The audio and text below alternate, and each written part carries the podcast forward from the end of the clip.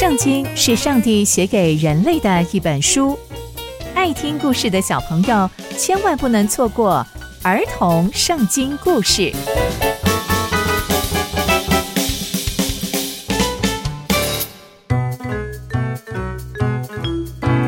各位亲爱的大朋友、小朋友们，大家好，我是佩珊姐姐。小朋友们，今天佩珊姐姐要跟大家分享的故事是大卫分派战利品。我们在前一集中知道。大卫靠着上帝打了一场胜仗，而且大卫再一次的紧紧抓住上帝。那接下来又会发生什么样的事情呢？就让我们继续听下去吧。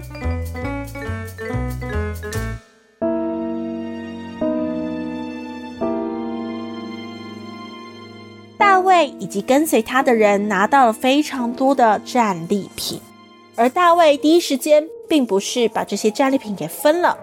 而是把所有的战利品带着，一起到了，回到那两百个人那里。那两百个人就是因为太疲惫而没有办法跟随大卫到战场的那两百个人，他们呢就出来迎接大卫，还有那些上战场的勇士们。大卫靠近他们之后，就跟他们问安说：“你们还好吗？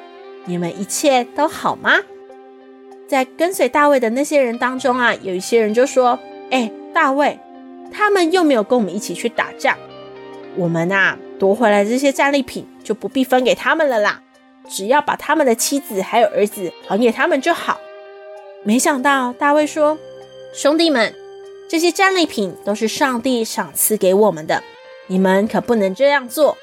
上帝保护了我们，又把那些攻击我们的匪徒交在我们的手里，这些事啊，我们真的都要听上帝的，而且。”上战场的得多少，留守兵器的也要得多少，应该要大家一起平分。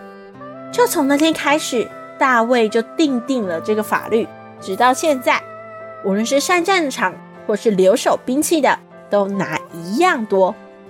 大卫就带着他们回到了喜格拉，并且就从战利品里面取了一些送给他的朋友，送给犹大的长老，而且说：“哎，你们看。”这些啊，都是从上帝的仇敌那边得来的战利品哦，送给你们当礼物，因为上帝带领我们打了一场胜仗。接着，大卫又拿了一些礼物送给许多犹大的城以及他的邻居们。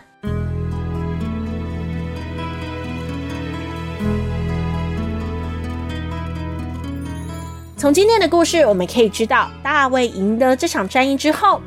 掠夺了许许多多的战利品，但大卫并没有自己私吞，反而说这些战利品都是属于上帝的，而且还制定了规则，无论是上战场或是留守兵器的，得的都一样多。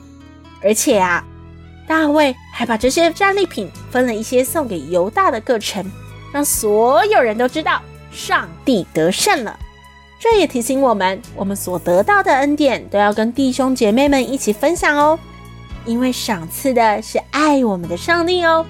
让我们一起学习大卫的榜样，分享上帝的恩典给弟兄姐妹，一同享受从上帝而来的恩典。刚刚佩珊姐姐分享的故事都在圣经里面哦，期待我们继续聆听上帝的故事。我们下次见喽，拜拜。